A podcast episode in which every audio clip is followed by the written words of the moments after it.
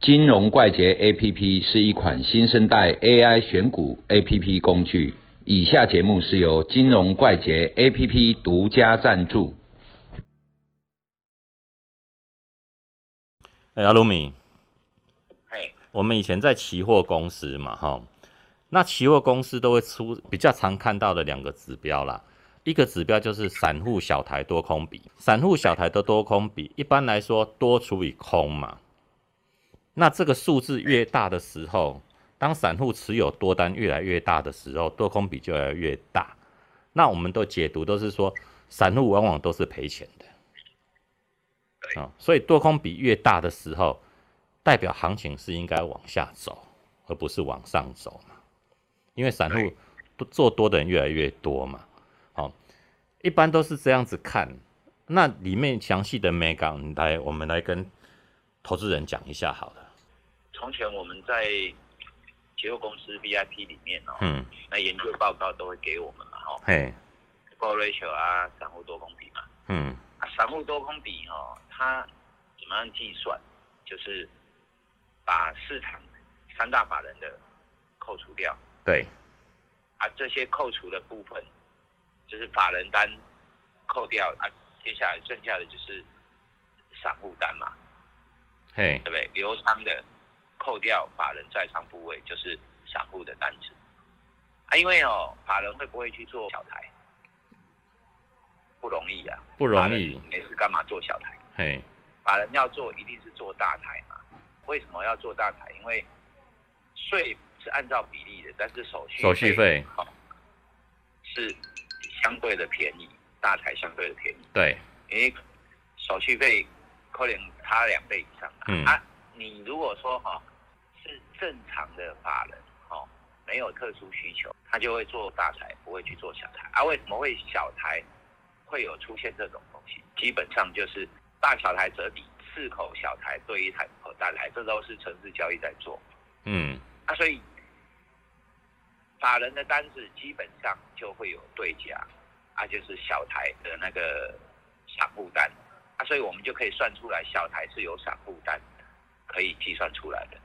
啊，我们做一个假设，就是小台都是散户散户都是赔钱的，啊，如果他赔很多钱，他就会流仓嘛。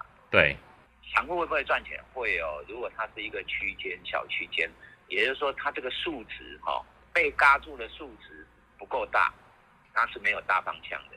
它、没有大方向哦，散户就会譬如说赚个二三十点，他会跑出来，对不对？对，它赔赔两两三百点，他就不会认赔嘛。嗯，所以当有方向的时候，然后这些散户的 OI、散户的未平仓合约越来越大的时候，啊，这个时候哈、哦，就是大行情要出来了。嗯，所以我们要知道哈、哦，就是在一个正常的范围里面，没有方向性的行情里面，那个小台的多空比不会有太大的变化，就是上上下下嘛，在一个区间里面。嗯，所以我们要去看的是，当小台的多空比不断的往一边倾斜、一边增加的时候，那个时候就是大行情出现的时候。对，所以我们要注意的是，这个多空比的连续性，在仓部位的连续性，也就是说，单子越嘎越多，越嘎越多，散户不认赔，那方向就不会走完。嗯，了解，所以不是看一个绝对数值，嗯，而是看它的变化。看它的连续数字，如果越来越多，越来越多都没有减少，对，那个行情的代表。变化。嗯，行情还没结束，对对对，嗯所以不是说啊，小台散户多空比哦到达什么程度了，那个不一定是有大行情的，而是说，哎，昨天小台的散户的多空比哦是嗯，什么数值，今天是什么数值，表示这个趋势还没走完。如果不断的在累积的时候，这个行情没有走完，那这种东西哦，给我们当参考，有一个很好的东地方，就是说，如果它是一个趋势性的话，那我们我们做交易做期货的交易哦，就两个两个重要的点，一个是方向，一个是价格。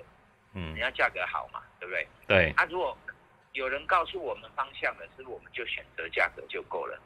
对，啊，这样就轻松很多嘛，嗯你的方向就不用去思考。如果方向往一边走，就是说走多啊，嗯散户的空单越来越多的时候啊，你就逢低接嘛，按，那个低点的选择就是一些小技巧而已。嗯所以方向告诉你啊，接下来就是点位的选择，嗯，就是这样的。所以小台多空比不是看绝对数字，而是看它的连续性跟相对数字。对对对对。好，谢谢阿露米。